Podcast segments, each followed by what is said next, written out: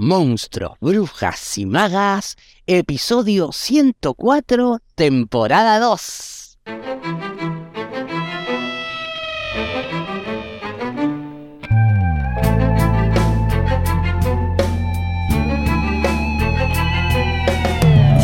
Bienvenidas y bienvenidos a un nuevo episodio de Monstruos, Brujas y Magas, un podcast producido por la Crespo Estudio, espacio multiplataforma que desarrolla actividades de formación, investigación, participación y encuentro vinculadas al teatro, el cine y la literatura.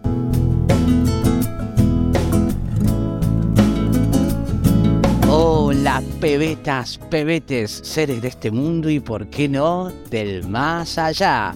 Buenos días, buenas tardes o buenas noches, dependiendo de cuándo me estén escuchando o viendo.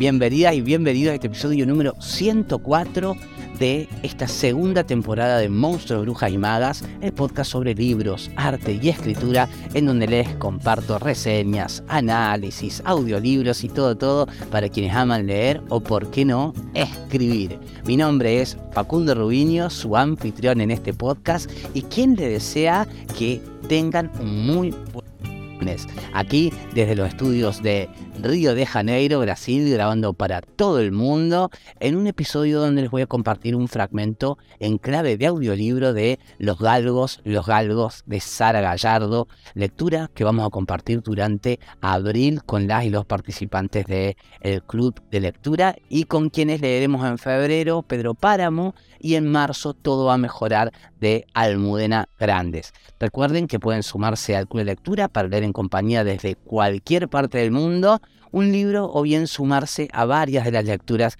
que vamos a hacer durante el año. Con quienes se suscriben al club nos reunimos una vez al mes, generalmente a fin de mes, para compartir impresiones, charlar, debatir sobre ese libro que elegimos y mientras los voy y las voy acompañando con un newsletter semanal en donde voy compartiendo también análisis, reflexiones, ideas, una guía de lectura para organizar o estimular la lectura. Eh, encuentran la info del club para suscribirse, como así también datos sobre cursos y actividades que coordino en las notas del episodio.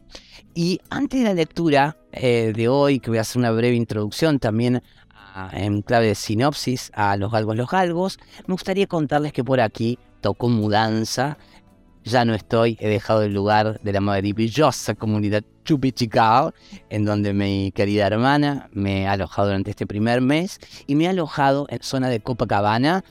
Un día que, que la luz me dé mejor, les voy a mostrar la hermosa vista que tengo detrás. Quienes están viendo por YouTube también estarán viendo, saqué corte nuevo, me autocorté el pelo y salió más o menos pero bueno, a veces puede fallar. Pero aquí estoy, hermoso país en el cual me encuentro, donde como saben voy a estar viviendo unos meses y con la secreta intuición, quizás anhelo, de que sea el primer punto de, de, un viaje que recién estoy comenzando a mis casi 38 años. Mi madre, que tengo la fortuna de que aún viva para interpelarme, me decía hace unos días, a propósito de esto de viajar o de intentar reinventarse, que fuese con mesura, con mi anhelo de, de, mutación, cosa que por cierto me cuesta bastante el tema de la mesura. Pero bueno, ella me decía que cada vez se hacía más difícil reinventarse con, con el tiempo, con la edad. Y como he sabido que muchos gustamos, de crear teorías a partir de desarmar las teorías creadas por otros, le pregunté, solo para meterme y meternos en la reflexión, si no era ese axioma el de no es fácil reinventarse a los 38, no es fácil reinventarse a los 40, a los 50, si no era una creencia que creo yo hoy, en algunos casos, una creencia limitante, una creencia que es resultado de una cultura, de una generación y un mundo que personas como yo vemos casi en vías de extinción porque digo, ante todo el avance de la incertidumbre que hay a nivel económico, social, político, a nivel mundial, de la crisis del modelo familiar, ¿no? que estimula la erradicación estable como valor, o de la idea de nación como lugar de pertenencia, o del trabajo como signo de expresión de la identidad, ¿no? Como que sos abogado y entonces ese ser asociado al trabajo configura toda una vida que debes tener asociada a ese trabajo y que lo va a hacer por siempre. Bueno, digo en algunos casos también porque he sabido que la percepción que uno construye eh, es resultado también de ciertos privilegios que serán más o menos que otros, pero que sin duda delimitan o potencian la proyección de las creencias que vamos teniendo o de los límites que le vamos poniendo a nuestras proyecciones y creencias. Porque conste con esto que digo que me estoy refiriendo a este viaje o a este deseo de innovación que ha resultado de un, de un anhelo y no porque uno está escapando de una guerra, de una dictadura, de oyéndose de un país porque la expectativa de vida no supone un avance posible para uno de crecimiento. Me estoy refiriendo a la innovación que surge del anhelo de viajar partiendo de esta singularidad y de estos privilegios o de esta construcción cultural que uno tiene. Y me preguntaba entonces si no era ese límite impuesto por esa cultura heredada de de que hay un tiempo para la reinvención a través del viaje, ¿no? Es, como algo que se dice, eh, como si uno pudiese hacerlo hasta los 30, mejor si lo hiciste a los 20 y a los 20 fuiste a recorrer el Machu Picchu o las Europas, pero para luego ya sí volver y reinsertarte en el, en el sistema, ¿no? Después de ese año sabático de loco, loca, pero después sí, ya reinsertado podrás continuar el plan. O hacelo, esa es otra, hacelo mientras no tengas hijos como si los hijos e hijas fuesen el cementerio de la innovación, de la aventura y de la propia búsqueda de crecimiento y desafío. Y uno no pudiese más que atenerse a pagar el pato de la paternidad o la maternidad fundada sobre esa moral sedentaria que asocia responsabilidad a limitar el crecimiento personal únicamente al rol de un padre o una madre asentados en un solo lugar que si no le va a hacer mal al chico, le va a hacer mal a la chica que te estés moviendo. What? Que luego, sí, va a haber tiempo, ¿no? Cuando los chicos se vayan de la casa, de hacer viajes, de jubilados, tour por Calafate, cruceros por Brasil. Después, bien podremos decirle algún día, y yo antes de tenerlo ustedes viajaba mucho, pero tuve que hacerlo para dejar, para, para estar con ustedes. ¿Qué cosa es esa, no? Aún así, como algunas especies, hay familias que migran, o que deciden compartir el viaje en una caravana, eh, en bici, en auto, en avión, eh, con sus hijos, con sus hijas, con su pareja, que se siguen reinventando. Seguramente no, no es fácil, tampoco creo que lo sea la vida sedentaria, y afortunadamente pienso, no hay un modelo de vida que se ajuste a todos y a todas por igual, y uno bien debería poder y tener el derecho a reinventarse cuando le dé la gana, cuando lo disponga, cuando esté preparado, cuando venza los miedos o haga crecer los sueños que lo impulsen al punto de desear viajar, mutar, transformarse o incluso estando en el mismo lugar, ir en la aventura, vivir en la aventura. Que cada vez se va a hacer más difícil y puede ser, es cierto que lo estoy viviendo, eh, que para reinventarse hay que estar dispuesto al cambio, a que haya más imprevistos, más sorpresas de todo tipo, a mutar, a encontrarse con personas, a despedirse después de esas personas, a crear nuevos espacios, a que haya más por tener bajo control y menos posibilidades de hacerlo, a desarmar creencias, a aprender nuevas lenguas, a encontrarse con otras nuevas culturas. Sí, puede que no sea fácil, pero tampoco lo es para algunas personas, no siempre, pero quizás sí en algún momento, no es fácil tampoco esa otra vida, la del orden, la de la previsión. Y bien merece entonces el riesgo, el tener la posibilidad de probar y en todo caso errar, transitar la búsqueda sin que pese la creencia de que hay una edad para vivir, para arriesgar, para desear, experimentar y que si esa edad pasa, ah bueno, ya es tarde. Ojalá que nunca nadie piense o sienta que es tarde para vivir. Porque ese día, queridos oyentes y queridas oyentes, siento, vamos a estar más cerca de la muerte. Y hay personas que mueren jóvenes sin haberse dado cuenta y siguen viviendo. Y cuidado con esas personas porque a veces son personas que son tumbas de la pasión.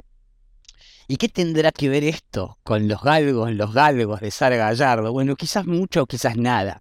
Si son oyentes regulares del podcast, sabrán que me permito estas bifurcaciones a través de diversos jardines y estas digresiones de la inconsciencia. Y si no son oyentes regulares y aún están aquí, ya tenemos bastante en común mismo amor a la palabra, digamos, al pensamiento, y eso ya es un montón. O bien nos une la literatura y ya han realizado un ejercicio de paciencia y tolerancia en pos de la promesa de lectura que prometo saldar a la brevedad. Y para eso, permítanme hacer una brevísima introducción a Los Galgos, los Galgos de Sara Gallardo, que nos va a introducir en la historia de Julián, que va a heredar unas tierras, campo cuando fallece su padre y se va a ir a vivir ahí con su novia Lisa. Ahí van a encontrar dos galgos, uno que se llama Corsario otro Chispa, y van a empezar una nueva vida juntos en este espacio que aparenta ser paradisíaco, donde van a plantar árboles, donde van a montar a caballo, donde va a estar todo bien y sin embargo va a estar latente un peligro posible que es la crisis del amor a Julián, que según sus palabras nunca ha sabido hacer nada salvo no hacer nada, se le ocurre convertirse en un estanciero productivo y las novedades van llegando a las zanjas, eh, tres tonos insolentes, un tractor y un encargado ambicioso. Y las peripecias desencadenadas por el cambio van a llevar al protagonista de esta historia hacia París y después de tres años de regreso a Buenos Aires. Sensible e indolente, Julián se va a debatir en un mundo que parece no tener lugar para él mientras el tiempo corre veloz como los galgos amados. Bueno, esta podría ser una sinopsis posible. Perros, campo y una historia de amor. Se trata de una obra emblemática de una de las autoras más importantes escritoras argentinas, en donde se nos introduce en este universo planteado por personajes y sentimientos de una profundidad hermosa y a la vez que inolvidable. Bueno, Será entonces esta la novela que vamos a leer durante abril con los y las participantes del Club de Lectura y que hoy me dispongo a compartirles un poquito en clave de audiolibro para que la vayan disfrutando. Entonces, de Sara Gallardo, Los Galgos, los Galgos, que dice más o menos así.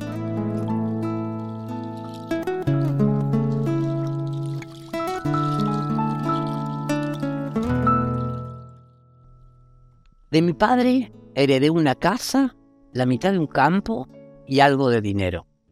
Lloré mucho esa muerte, pero no puedo decir que la herencia me tomara de sorpresa. Sentado en la luz del amanecer, hacia el fin del velorio, se me ocurrió decir a mi hermano que le cambiaba mi casa por su parte de campo. Y como aceptó enseguida y tuve que firmar una cantidad de papeles, comprendí que había hecho mal negocio. Se me importaba un bledo. Lisa se puso contentísima y a la espera del fin de semana compramos un mapa de la provincia. Yo trabajaba en el estudio de mi padrino, abogado que alguna vez abrigó la esperanza de que fuese el continuador de sus virtudes. Después quizás comprendió que ese papel, junto con otros igualmente honrosos e inaccesibles para mis fuerzas, quedaba reservado para mi hermano. Por esos misterios que son un verdadero alivio para los seres humanos, seguí sin embargo siendo su favorito. Así pude vegetar gran parte de mi vida en un soleado rincón del bufete, mientras mi hermano llegaba pisando fuerte, conducía los negocios de manera brillante y destrozaba los nervios a todo el mundo. Por un tiempo la herencia me dio la idea de abandonar incluso esas actividades.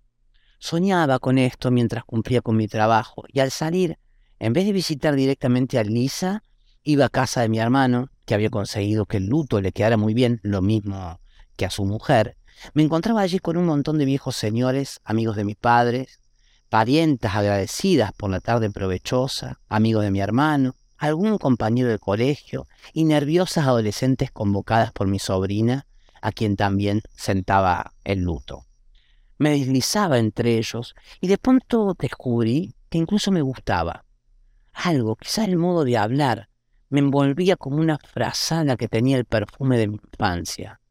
Las hermanas de mi madre se referían al amor que ella tuvo por su marido, a la viudez interminable de él, y yo sin tomar las cosas al pie de la letra, sentía la tristeza de ese acorde evaporado, me bañaba la melancolía, lo pasaba muy bien.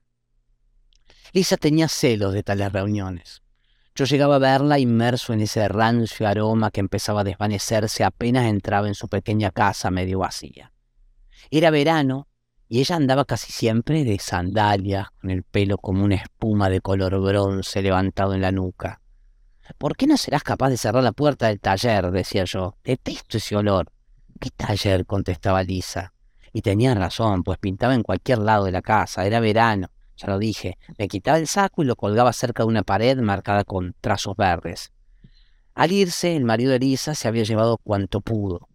Según parece, era el creador de las tonalidades de las alfombras, cortinas y paredes y de un bar tocadisco radio, televisión, cuya marca quedó en la pared y fue subrayada con esos trazos verdes por ella.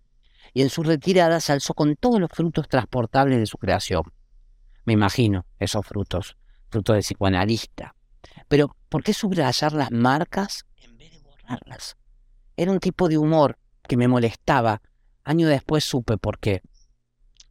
La herencia del campo nos enloqueció de alegría. En ese tiempo ignorábamos qué significaban 500 hectáreas y lo pasamos haciendo cálculos casi siempre erróneos sobre lo que podía suponer la distancia que hay entre Buenos Aires y Caseros, entre lo de Elisa y la casa de gobierno, entre mi casa y la de ella. Somos dueños de un pedazo de planeta, gritaba Lisa y se ponía a bailar como loca. Me arrastraba con ella, me cubría de besos. Lo del planeta me sonaba exagerado. A lo mejor comprendía que en verdad había heredado un pequeño pedazo de planeta. Herencia rara, por cierto, aunque por lo visto nadie se extraña de las auténticas rarezas. Un estanciero de verdad debe usar bigote, tendrás que dejártelos crecer. Vos también. Yo ya tengo bigotes morales y hasta inmorales. Diciendo tonterías, pasábamos las horas, como siempre acabábamos haciendo el amor. Una tarde encontré un amigo de infancia en casa de mi hermano. Se llamaba Carlos y no sé cuánto habrá tenido viruela porque de chico era muy lindo, yo también. Y además, ¿quién tiene viruela hoy día? La cuestión es que lo encontré con la cara picoteada y unos zapatos opacos de aire antiguo. De modo que estanciero, me dijo. Creo que mi hermano se puso nervioso. Lo primero que hace falta en el campo es un perro. Yo te lo voy a regalar. Sentí una emoción muy rara. ¿Un perro? Sí. ¿Cómo se llama? Corsario. ¿Corsario? Corsario. Me quedé callado. ¿De qué raza? Galgo. Galgo, galgo. Galgo, no ruso, por supuesto, inglés. ¿Qué sabía yo de galgo en ese tiempo? ¿Qué sabía de nada? Corsario, galgo, era mío. Nunca pensé que la muerte de un padre podría traer alguna alegría. La idea del galgo gustó a Lisa. Ella tampoco sabía nada de perros en aquel tiempo ni de nada. Apenas llegó el sábado, tomamos un trencito indescriptible y pasamos cuatro horas cubierto de tierras hasta llegar a una estación igualmente indescriptible. Frente a un boliche, una hilera de caballos revoleaba las colas. El jefe de estación era grandioso, tanto con, con un toscano, nariz de batata, voz de animal amaestrado, que preferí buscar información en otra parte y cruzamos hacia el boliche. Se hizo el silencio desde las mesas, desde el mostrador, los usuarios de la hidera que revoleaba las colas nos miraron. Como los prisioneros en su ingreso a la nave pirata, avanzamos. ¿Arrancará alguna mano el encaje que orla el vestido de la dama? ¿El sombrero emplumado del infeliz caballero? Caras oscuras, alientos leoninos lo rodean. Incolumnes, la dama y el caballero llegan al mostrador. Buenas tardes, digo olvidando que es la mañana. Las respuestas son pobres.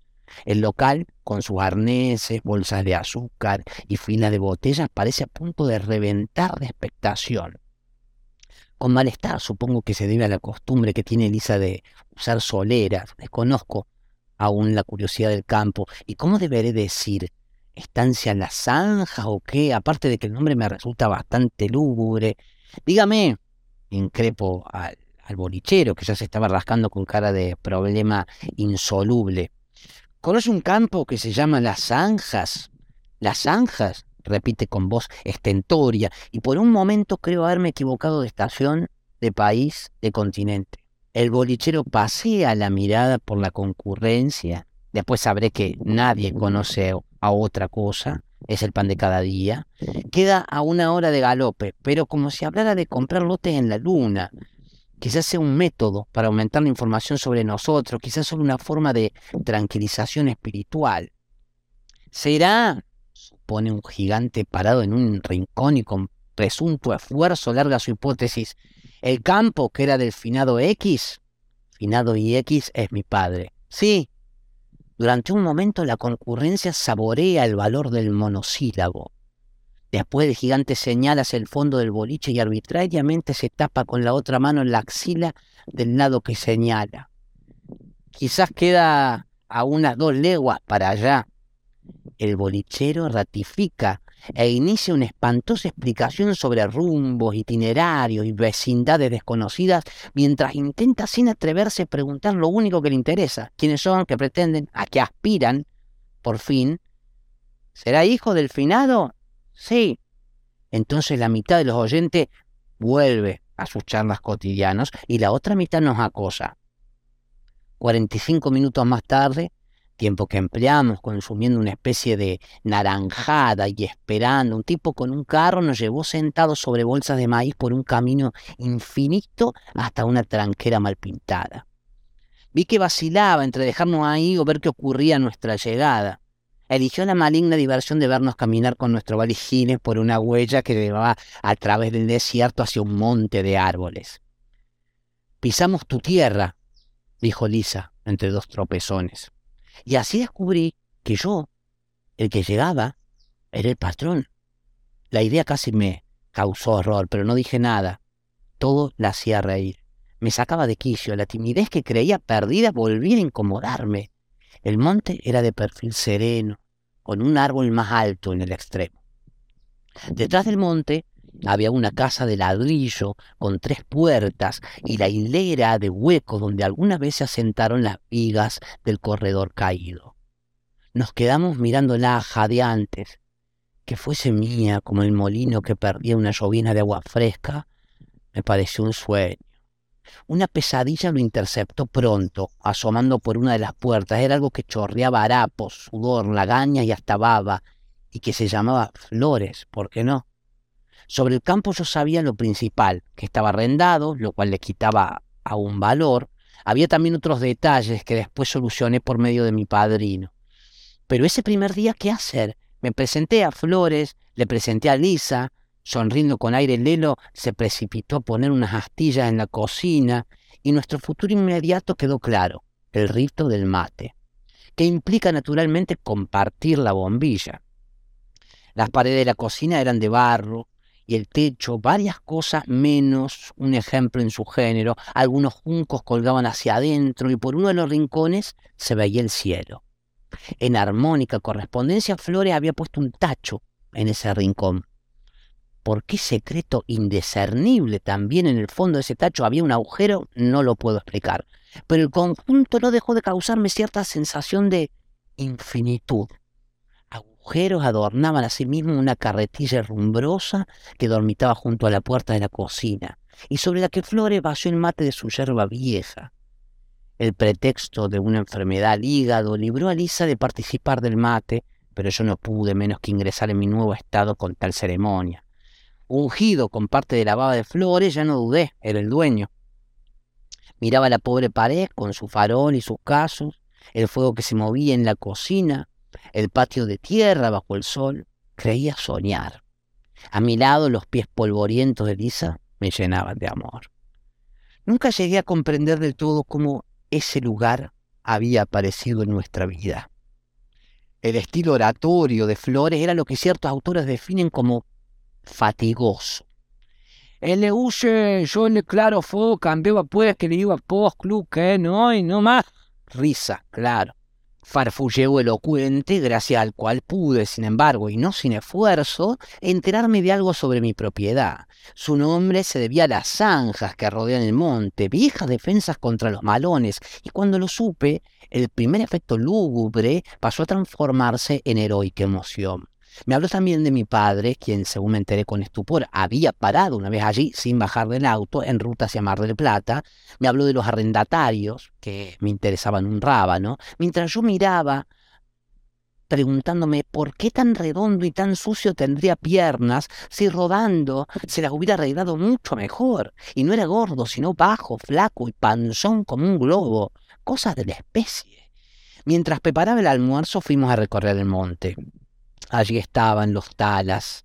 Conocimos el suelo gris, falsamente hospitalario que se extiende bajo ellos, y la sombra entreverada con puntos de luz que es su ambiente. Conocimos sobre todo esos troncos retorcidos pero dignos que sostienen ramazones tan despeinadas, hostiles, absurdas como la conducta de un salvaje, aunque en primavera se endulcen con el dorado casi invisible de los brotes. Con el tiempo serían viejos amigos. Ese día nos sorprendieron. No era solo de talas ese monte, sino también y en segundo grado de acacias negras, individuos de cuerpo gris, medio calvos, con hojas frescas pero insuficientes, como señores de edad mediana reprochables y tediosos, de los cuales uno solo, que zumbaba como un poste eléctrico, nos inspiró interés. Cuando su examen nos condujo a un agujero hirviente de abejas, emprendimos la retirada.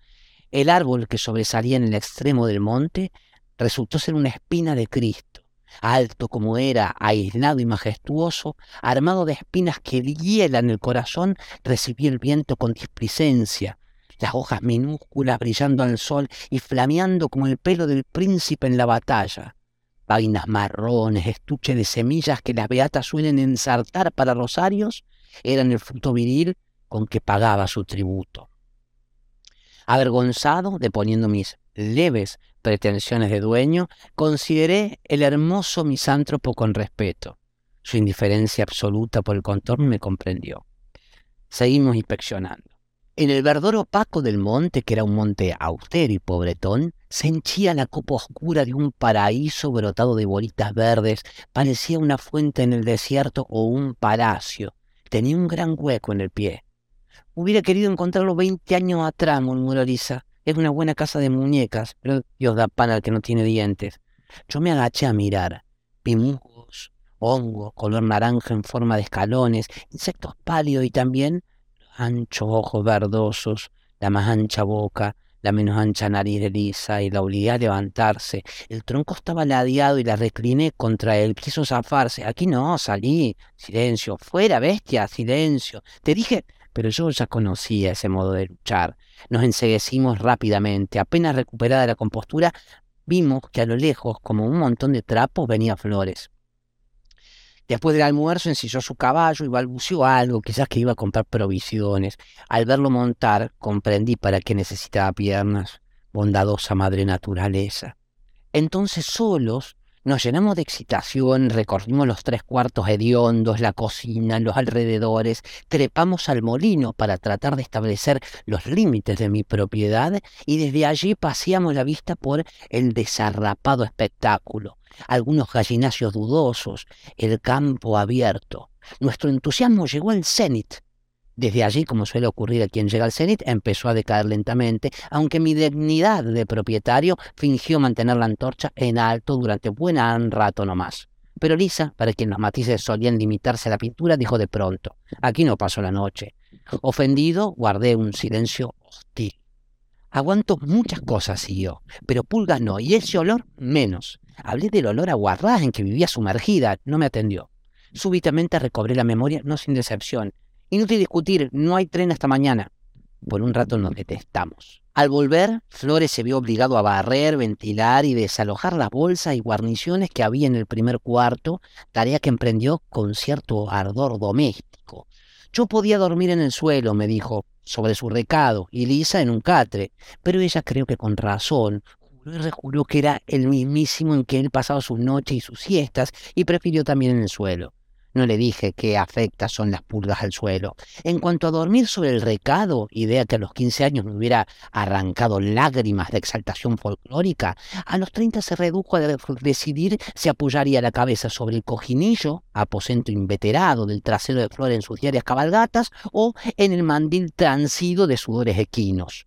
Por el momento pusimos la manta al sol, he oído decir que las pulgas huyen de él, pero ignoro si esta vez habrán tenido tiempo de decidirse a hacerlo. Mejor dicho, después supe que no. Cuando la luz se fue, el monte se puso opaco. Las palomas volvieron para dormir y las cotorras fueron desistiendo de charlar junto a sus grandes nidos de mil puertas. Comimos y por un rato nos extendimos afuera en la noche de cielo casi gris, donde las estrellas estaban turbadoramente presentes. Nada sabíamos aún de esas estrellas ni de los ruidos y olores que nos rodeaban. Lisa me contó a media voz que durante su infancia imaginó que las estrellas eran agujeros por donde fluía la luz de la gloria. La dificultad que implicaba esa idea era insoluble. Por un lado, resultaba agradable imaginar cómo el paso de un bienaventurado apagaba fugazmente ese brillo. Por otro, era más respetuoso suponer que la luz aumentaría con la irradiación de tan sagrado pie. Pero siempre supe, dijo en un rapto de honestidad intelectual, que era solo una idea. No le faltaban ahora las opiniones sobre la materia. Creía que las estrellas eran malignas. Puedo soportarlas en este momento solamente porque estamos juntos, dijo. Y ante esa frase me creí capaz de conjurar con el solo poder de mis agallas cualquier terror y el influjo de cualquier estrella. Poco sabía. Puesta de lado comenzó a mirarme. Recorrió con el dedo el contorno de mi oreja y hasta el de mi patilla, variante que tenía completamente prohibida. Te ruego que admire las obras del Creador, pedí. Soy corta de vista, respondió. La miré y comprendí que era tan corto de vista como ella. Mejor ir a mirarse. Tendida, sus facciones cambiaban y se volvía un exótico personaje de ojos rasgados y pómulos salientes. Nos besamos. He conocido mujeres que me han gustado por diversas cosas. Lisa me gustaba por todas. Un perro de flores, especie de ovejero digno de su dueño, vino a molestar. Fuera, dijo Lisa, que se vaya, creo que detesto a los perros. ¿Detestas a los perros? Pero a Corsario no. A Corsario no, por supuesto, dijo Lisa. Conocimos a Corsario diez días después. Mi amigo picado de viruela me avisó que lo mandaba en tren y ahora que lo conozco imagino cuánto habrá sufrido durante ese viaje y a su llegada y en los primeros días que pasó solo con Flores. Cuando lo vi, conservaba señas de ese sufrimiento. Era un sábado. Los sábados Flores iba a buscarme a la estación en un sulky espantoso que nunca supe si era mío. Sospechábamos que con ese motivo emprendía algo comparable al aseo. Al menos su ropa, sin caer en la limpieza, parecía anatómicamente en orden, si es que nociones como orden y anatomía pueden pronunciarse en su caso. Vi a Corsario en cuanto el sulky enfrentó la casa. Estaba acurrucado contra la pared de la cocina un algo gris, musculoso y serio. Solo cuando me acerqué a hablarle, comprendió quién había llegado. Y entonces se incorporó y movió un poco la cola. Entramos en conocimiento. No le caí mal, creo, aunque estaba abstraído en una tristeza que me llenó de respeto. El perro de Flores se mantuvo a distancia, lo cual me gustó. Llamé a Lisa que estaba arreglando algunos de los cachivaches que entorpecían nuestros viajes, y después encontraron su lugar en el primer cuarto de la casa, ahora blanqueado con cal y destinado a nosotros. En el segundo había áperos, bolsa de lana y bastantes porquerías, y en el tercero lo mismo, si se agrega flores, que bien mirado también podría considerarse una porquería. Salió, vio a Corsario y lo nombró. Él respondió tan cortésmente como me había saludado a mí, y desde ese día fue a echarse junto a nuestra puerta.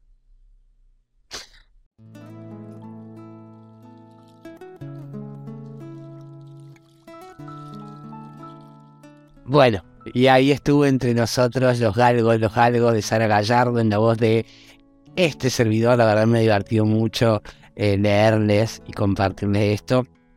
Deseo lo hayan disfrutado tanto como yo y como saben, quedan pues invitados a sumarse a tu lectura, a compartir, dialogar y debatir sobre esta lectura desde cualquier parte del mundo durante el mes de abril al club te puedes sumar a esta lectura o a varias, las que vamos a arrancar en febrero. Si deseas consultar cuál es el calendario de las distintas lecturas de este año y dinámica del club, como así también inscribirte, te recuerdo que encontrás toda la info en los links de la nota del programa o enviando un mail a la crespoestudio.gmail.com. También puedes, si lo deseas, enviarme un audio de WhatsApp eh, contándome qué libro te gustaría que lea, eh, contándome qué te pareció el programa, bueno, lo que quieras. Te voy a dejar también en el link de la las notas del episodio podés encontrar toda la info del curso de actividades también. Si te le gustó el episodio, me ayuda muchísimo que lo valores con 5 estrellas en Spotify o en la plataforma que lo estés escuchando, en YouTube también, que lo recomiendes, que le des para arriba en la manito. Y bueno, que lo recomiendes con amigas, amigos, y eso es todo. La semana que viene vamos a eh, leer, les voy a compartir un fragmento de nuestra lectura de mayo, la hora de las estrellas, eh, de la estrella de Clarice Lispector. Pero eso será la semana que viene porque por acá quedamos hoy y así se ve este episodio número 104 de esta segunda temporada de Monstruos, Brujas y Magas en donde deseo haberles aportado contenido que haya sido de su interés y agradecerles porque ustedes han sido buena compañía para mí y valoro mucho que me sigan acompañando para aprender, descubrir, redescubrir y por qué no encontrarnos en el camino de este alto viaje entre monstruos, brujas y magas. Mi nombre es Facundo Rubiño, creador y coordinador de la Crespo Estudio y quien les desea que hagan muy buen día. Será entonces hasta el próximo lunes, pebetas, pbt para seguir con más monstruos, brujas y magas por tu plataforma de podcast favorita.